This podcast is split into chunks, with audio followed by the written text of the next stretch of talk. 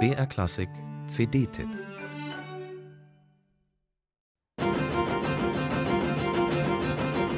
Ratternde Eisenbahnräder, rasante Streicherrhythmen, Drive von der ersten Sekunde an.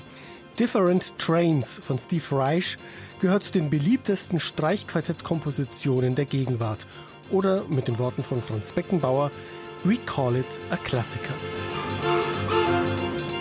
Dabei war das Stück nach der Uraufführung heftig umstritten, denn Steve Reich hatte zusammengebracht, was eigentlich nicht zusammengehört. Fröhliche Minimal Music und das düstere Thema des Holocausts.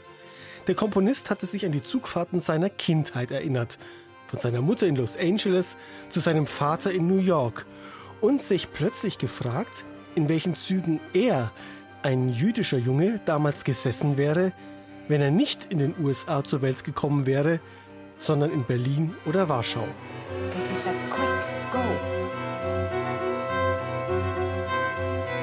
Was bei der Uraufführung 1988 kritisiert wurde, macht aus heutiger Sicht die Stärke des Stücks aus.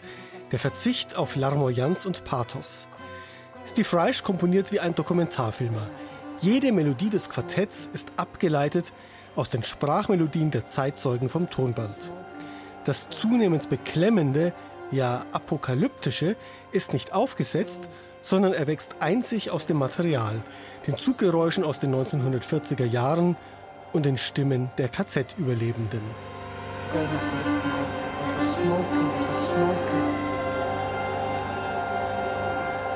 Ähnlich verfährt Steve Reich in seinem späteren Streichquartett WTC 911, das die Anschläge auf das New Yorker World Trade Center zum Thema hat.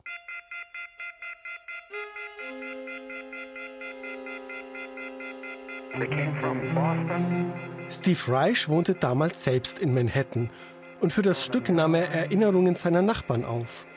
Auch hier spinnen die Streicher einfach die Sprachmelodien weiter, ohne Tonmalerei, ohne Filmmusikschwulst. Und doch entfaltet sich aus dem Dokumaterial, nicht zuletzt dem Funkverkehr der Fluglotsen und Feuerwehrleute, eine ungeheure Dramatik, die unter die Haut geht.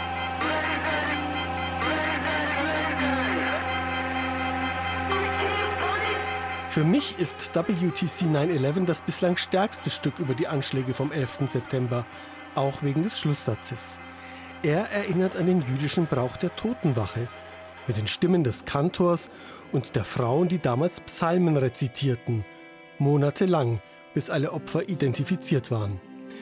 Ein berührendes musikalisches Denkmal.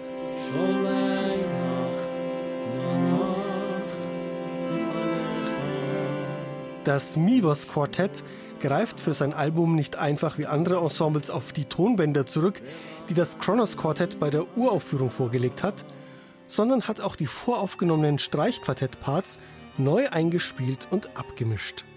Dadurch klingt die Musik energischer, die Stimmen klarer, straff ist die Artikulation, raffiniert das Spiel mit Vorder- und Hintergrund, besonders im dritten Werk der CD, dem rein instrumentalen Triple Quartett.